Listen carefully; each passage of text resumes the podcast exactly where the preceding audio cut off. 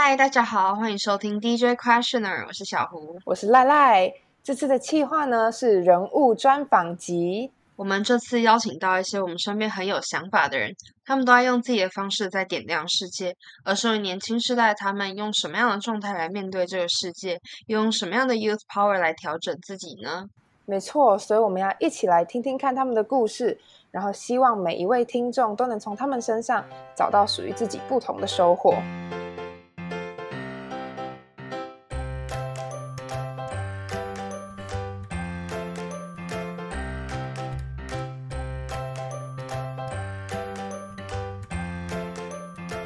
们这次邀请到内力高中高二生李怡婷 Tiffany，在国中的呃国中毕业后留学美国一年，开启他人生的转捩点。回到台湾后，用自己的方式为自己在乎的事情发声，有自己 podcast。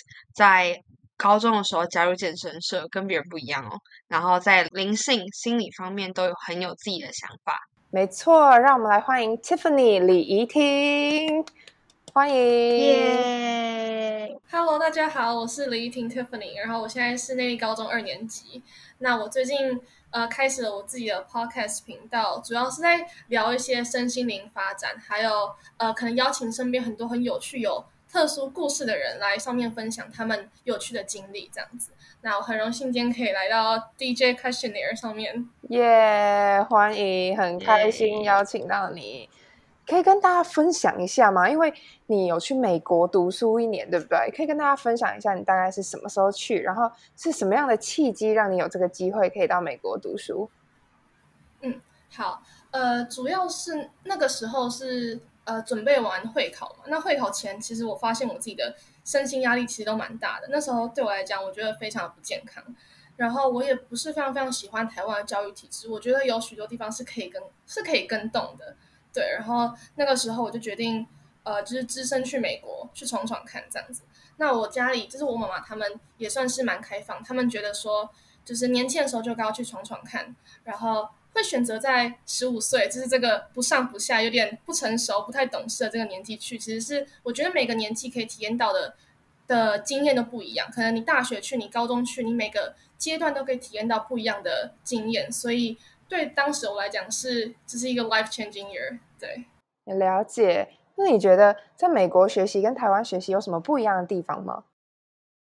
呃，我觉得因为那个时候我在台湾是在一间私立高私立私立国中，嗯，然后那个学校是他会帮你安排好你的作息，然后会要求你每天到学校，然后读哪些科目，会帮你准备好你的一切。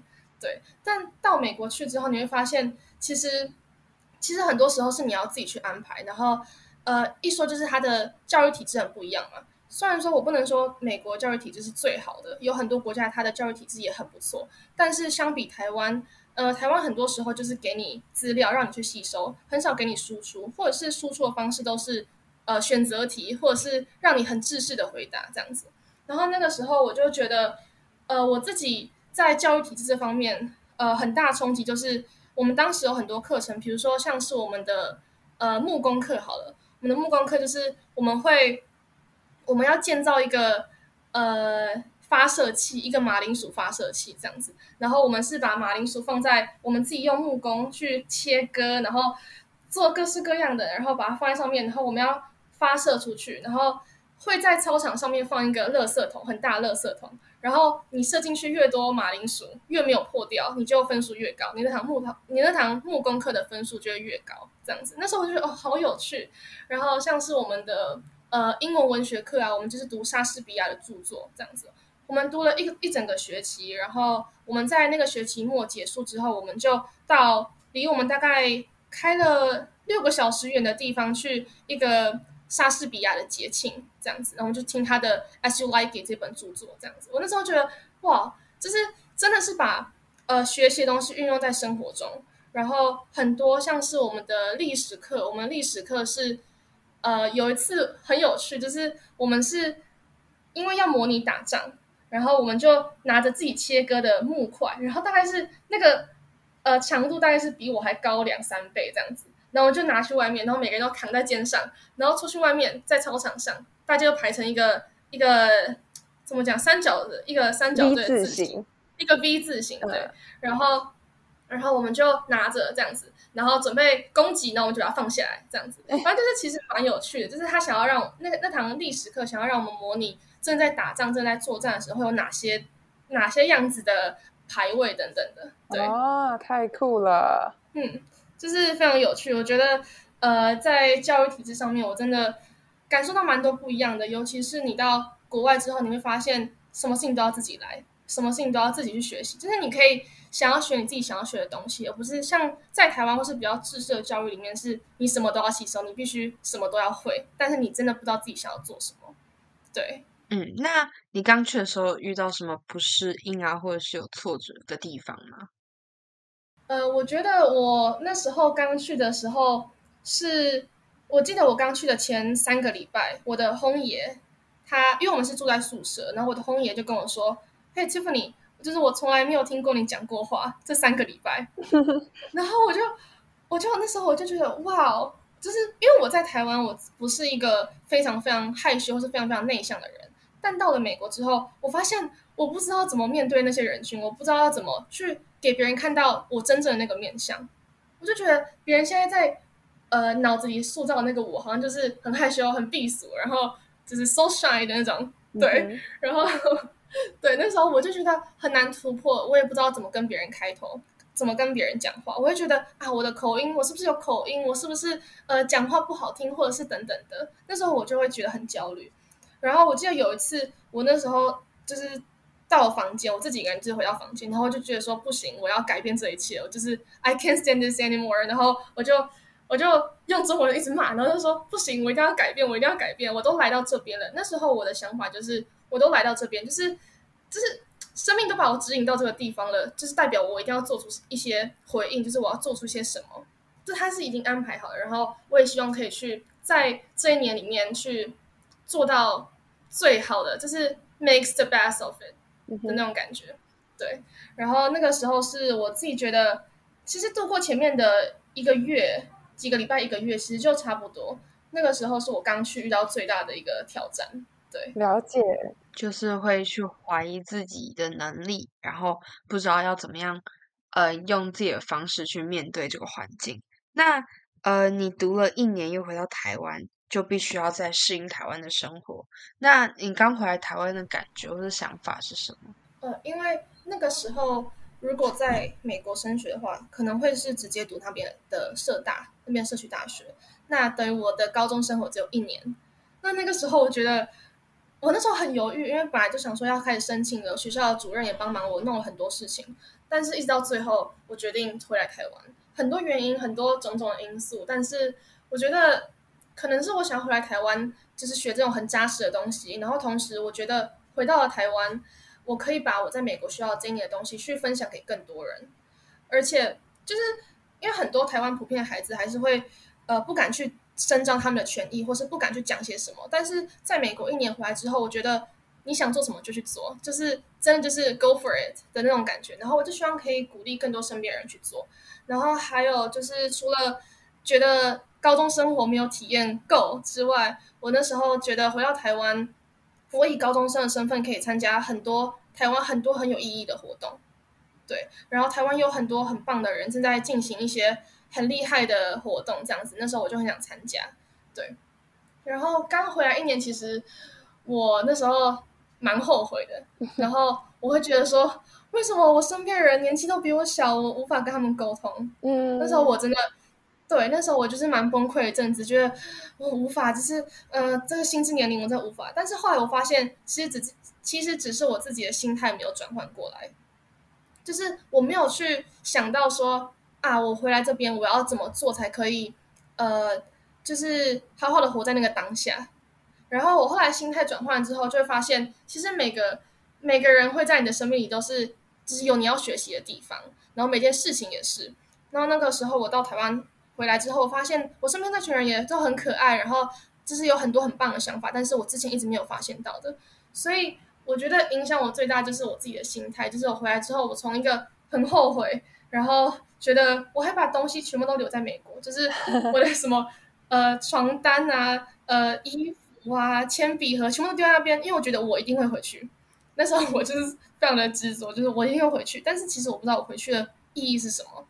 我只是为了回去而回去。对，然后后来回来台湾，我就从一个非常后悔的心情慢慢转变到现在，我现在就是非常享受每个当下。我觉得每个当下都是一个学习。对，了解。嗯，那呃，你之前有跟我们分享说，嗯。你有参加一个活动叫做 Global Peace Chain 的吗？你可以就跟观众分享一下这个小故事吗？好，呃，Global Peace Chain 其实我当时蛮幸运的，它是筛选了全世界好像七千多个呃很厉害的人这样子，然后我当时就记得我在填报名表，说啊试试看好了，我就把很多资料都放上去，然后结果我非常幸运的就是获得好像它有全球二十个呃 fully funded 就是全额资助的名额。名额，然后我就想说，我就想说，那我很想去，我真的非常想去看看世界上的精英正在做些什么事情，那我可以改变什么？但是当时其实遇到疫情刚爆发的时候，但当时的 border 什么都还没有关，然后大家也还没有意识到这个事情的危险性，我就去了。那那个活动主要是在。来自世界上不同的国家的人，他们到这边，然后去说他们在他们的国家做了哪些推广和平的事情。比如说，有一个女生，她就是她是坐轮椅，对，她是坐轮椅，然后还有肢体残障这样子。但她她在自己的国家，好像是呃斯洛伐克吧，她她自己的国家去推广，呃，有肢体残障的人还是可以活得很美，就是他去让那些人走秀这样子，或者是去展现他们自己最漂亮的一个姿态。然后还有一些人，像是不丹，他们是呃全球非常非常环保的一个国家。那他有分享他自己在他的国家的 NGO 做了哪些事情，这样子。但呃有一个小插曲，就是我到了第好像第三天的时候，就遇到一个问题，就是因为当时我们有很多不台车辆嘛，然后就有人上来车上就说，来自韩国、日本、台湾、呃泰国。等等的国家的人，请下车，这样子。然后我当时就说，我当时想说，天哪，我飞这么远来到这边，然后那时候就非常的呃惊讶。然后我们就被叫去一个咖啡厅里面待了一整个早上，对我们待了好几个小时吧。然后我们那群人就在那边，大家就一直抱怨，就说为什么会发生这种事情？为什么？为什么？为什么？而且他其实他的规则没有讲很清楚，就是有些车辆有说到台湾。有些车辆说到日本，所以每个车下来的人都不一样，但是每个车下来的人都充满怨念。对，那个原因是因为 COVID nineteen 吗？是因为对，就是因为对，但是因为当时其实还没有被嗯各国疫情的案例指数都没有到非常高，所以很不清楚当时各个国家的状况。所以他就是随便喊，你知道吗？就是哦，亚洲这几个离中国很近的国家都下来啊，了解。对，然后，然后我们就在那个咖啡厅待了一阵子，我们就非常的，就是就很生气啊。然后，因为我当时觉得我蛮幸运，我至少我是，哦，我连机票钱都没有付我就过去，因为我是全额资助嘛。我知道那时候觉得我很幸运，但是我来这边有学到很多东西。但是我旁边的人是下午场下午场的讲者，就是他连讲者都被叫下来了。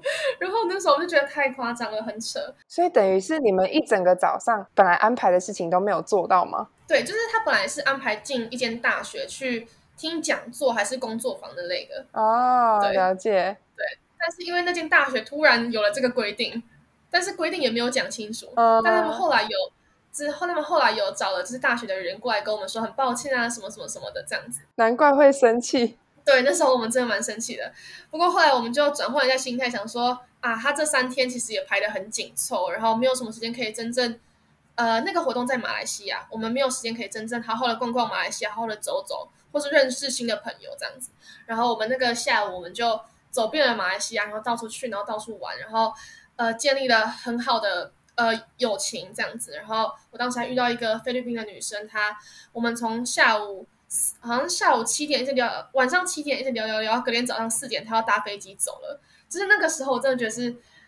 我真的很幸运，可以遇到像他这样子一个朋友，就是在这样的很糟糕的情况下，但是还可以遇到，呃，就是每个环境都会让你遇到不一样的人，那每个人都是可以让你学习的。那我当时非常感谢可以遇到，可以遇到这个女生，让我跟她聊了很多，然后建立了很深层的连接。对，那个时候是我自己蛮开心，然后就是对各种情绪交杂。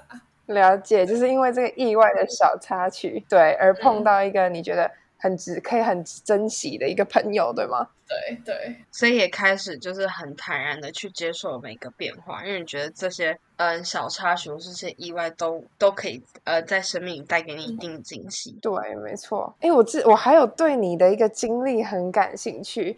你在学校参加的社团是健身社，对不对？你可以跟我们分享一下吗？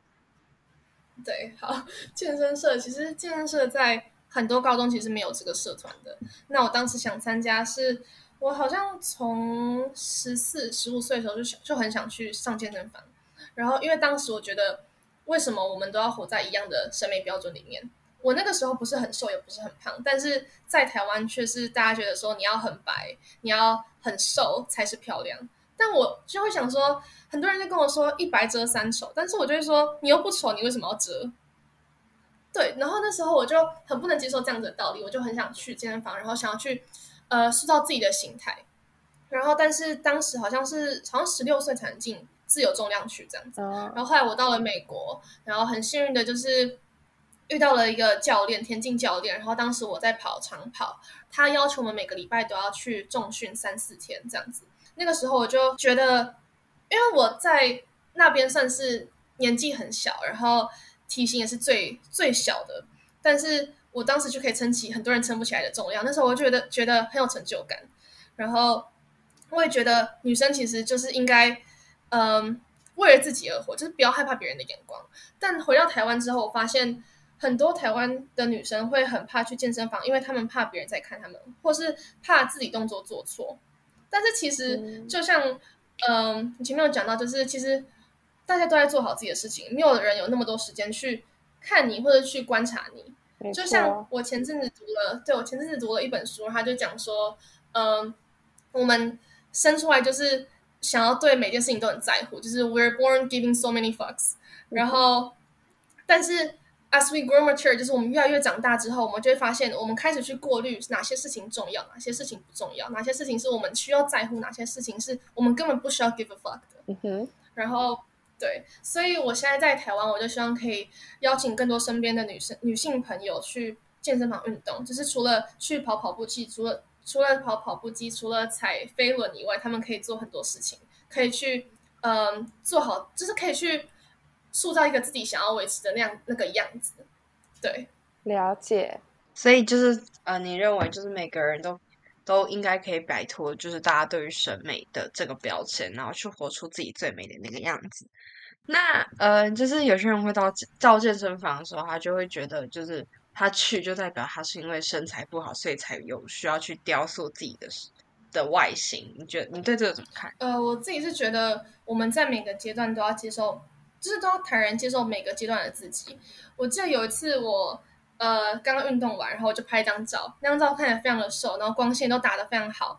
然后隔天我吃了很多，然后我。就是裤子快穿不下，我就拍一张照片，然后就把两张照片放在一起，然后发到社群软体上。然后就有人问我说：“你怎么瘦的？就是可以教我怎么瘦吗？”这样子，然后我就跟他说：“不是，我想要发这篇文，是因为我觉得，我觉得你要接受每个不同状态的自己。你瘦的时候也好，你胖的时候也好，你喜欢自己那个样子就是最好的。你喜欢每个阶段不同的自己，对，嗯。”那你觉得你人生有遇到很什么很大的挫折吗？很大挫折，就其实我觉得我的人生没有最大挫折，就是因为我我都不知道下一个挫折会不会是最大的，而且我不知道该怎么定义最大的挫折。然后，而且对我来说，每个挫折或是每个失败当下，我都觉得它是最难度过的。嗯哼，所以我回头看，我不会觉得说这件事情是。最大的一个挫折，但是我会觉得说，它是影响我生命中很重要的一个关键的点。它让我的人生就是从很多个不同的挫折、小小的挫折去组成而来的。那我也从每一个经验，或是就是像我们深陷在这种失败或是很低落的时候，我们就会觉得说，那个状态是好像是我人生遇到最困难的状态，好像是我一辈子都过不去的那个状态。但其实你回头看，其实你已经走了很远。就是你其实已经做了很多事情，你完成了很多事情，你以当时以为你达成不到的，那这些事情就是变成我的养分，去慢慢的塑造出现在的这个我。嗯哼，了解。那你就是你刚刚说到你遇到的挫折都是小小小小小小的，那你遇到就对你来讲很烦心的状况，或者是有些时候人就是会陷在某一种情绪里面没办法跳脱嘛。这个时候你要怎么去面对它呢？呃，我之前有问过一个疗愈师，他就是跟我说，你当你遇到一个你很大但是你过不去的事情，你就接受它；但当你化解不了这样子的情绪，你就接受它，去好好的大哭一场，去好好的宣泄一下。就其实这都是去接纳自己的一个很好的方式。然后我自己就是我还蛮喜欢冥想或者静坐等等的。对，了解。你可以跟我们分享一下你在这方面的经验吗？好。呃，我当时会开始接触到身心灵是大概在国中的时候，那时候国中前要准备会考，然后会考压力很大嘛，然后我当时就遇到了学校的老师，还有补习班老师。那个补习班老师就是在我就是影响了我生命很多这样子，然后他就教我们怎么冥想，怎么静坐。然后后来呃到了美国之后，我遇到一个我人生的挚友，一个巴西的女生，然后我们就。非常的有共鸣，我们聊了很多冥想静坐，聊了很多身心灵或灵性相关的东西，然后他也带我做了很多像一些 rituals，就是可能，呃，对，就是可能一些比较神秘学或者比较灵性相关的东西这样子。然后我们可能会到河边静坐，我们可能晚上会点蜡烛，然后呃开始 manifest 等等的。然后那个时候对我来讲都是，我都觉得很新奇。到了就是回到台湾之后，我就希望可以。把这样子的观念带给更多人，就是你不一定是一定要接触灵性，但是灵性其实就是一种生活方式，它是一种你生活的态度，然后你去自我觉察到你每个情绪是怎么样子产生，怎么样子的，怎么样子的飘过你的脑海里，这样子。呃，我现在就是我自己也很喜欢研究，就是像这样子相关的东西，然后呃，我现在做的这个 podcast 频道也是往身心灵方面去。讲，然后往身心灵方面去谈，就是邀请到各个不一样的领域的人，然后去谈疗愈啊，去谈身心灵发展啊，或是谈心理疾病啊等等的。对我希望把这样的观念带给更多人，去让他们自我觉察，去让他们呃疗愈自己，然后去认识自己。了解，你可以跟我们分享一下你的 podcast 的名字吗？如果有兴趣的朋友可以去查一下。好，呃，我的 podcast 名称叫 Get a Life Podcast。G E T A L I V E P O D C A S T，OK，就叫 Get Life。OK，那嗯，你觉得要怎么样变得更有影响力呢？变得更有影响力，呃，我觉得透过就是你自己的信念要建立的够强大，然后你的信念建立的够强大之后，你要透过外界的辅助，比如说社群软体，比如说身边朋友的宣传，然后去让这件事情实质化，就是。呃，你要去怎么去呃导流你的听众啊？怎么去设计你的贴文等等的？我觉得这些都是我们可以做，但是看起来小小，但其实慢慢都会影响到一些人。像我刚开始做 podcast 的时候，我非常的犹豫，我要做怎么样类型的 podcast。然后后来开始，我每次做一集相关的，我上一集做，我上一集邀请到一个呃去南极冒险的一个女生，她回来台湾之后环岛去呃。倡导就是性教育的重要性，还有熟人性侵防治。对，然后，但是我刚，但是我的每篇，呃，我的每一集都会有可能一两个不认识的人到我的私讯来跟我说，就是谢谢我，就是呃发了这样子一篇，发了这样子的。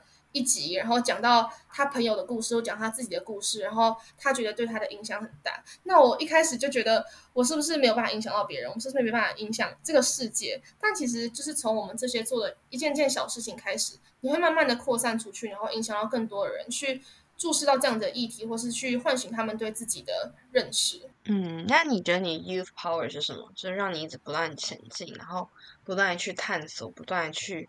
就调整自己状态那个力量是什么？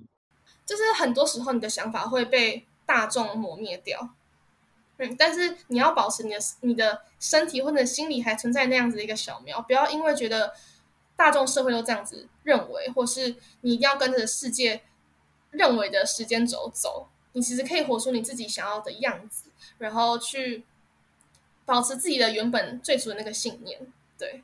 然后去经去经营一个小小的信念，然后让它慢慢一点一点累积，变成一个很大很大的理念。那呃，你觉得身为年轻时代的我们要怎么样点亮世界呢？呃，我觉得是透过提升的能量，还有建立深层连接跟散播爱。嗯对，这是我自己统整出来。我觉得，呃，提升你的能量就是你要把自己慢慢的前进，慢慢的到一个好的状态。但也不是说你不能有呃 negative energy，你可以有，但是你要知道什么样的状态是让你自己最舒适的、最自在的。对，然后去呃往一个更好方向前进。对，然后建立深层连接，就是像其实我觉得在台湾很少，比较少会真的去坐下来跟人家聊，然后去很深层的去聊天，去呃知道对方，比如下一步要做什么，或知道对对方可能五年、十年后的未来是怎么样子的计划等等的。所以我觉得建立深层连接非常重要，就是你真的要坐下来跟这个人聊天，而不是像是可能在学校生活一样，就是哎，你要不要陪我去上厕所？哎，你要不要就是。呃，陪我去找老师等等，就是你要真的去跟这个人聊天，真的去发掘他的内在，去认识这个人。我觉得深层连接是非常重要的。然后散播爱，就是对你要去散播你的想法，去散播你的爱。嗯，用温度去感呃去感染这个世界，然后也去感受这世界上的温度。那你对你人生下的期许是什么呢？我的人生期许就是我自己很喜欢一句话，是我之前在呃菲律宾学到的一句话，然后他是说。Wherever you are, be there。就是我自己会常常有那种状况，是我很不喜欢现在这个 moment。比如说，像我自己是一个呃很没有耐心的人，然后我可能做一件事情，比如说我莫名其妙跑到了学校的一门缝纫课，然后我就觉得我就会开始怨天尤人，觉得说我为什么在这里缝纫，我为什么这边织布这样子。那时候我就会觉得，就是为什么人生会这样子？为什么我要来做这种这么缓慢的事情？但我后来发现。你不管在哪里，就是 wherever you are，你不管在世界何处，你在哪边，你就是要把自己完全投入在那个当下，因为每个当下都是一个学习，就是每件事情都会让你从中摄取到一些你可以带走、你可以呃积蓄的能量，到下一个事情去发展。对，嗯，所以就是把握当下，享受在那个瞬间里面，是对你来说是一件很重要的事情。谢谢，谢谢今天 Tiffany 来到我们的 Podcast。如果你喜欢，如果你有话要说，欢迎在 Apple Podcast 留下你的心和评论，私信 Instagram 账号或是 email 我们，让我们听见关于此集讨论的内容或是你的声音。这里是 DJ Questioner，给世界一个温柔质疑的余地。那我们下次再见喽，拜拜，拜拜。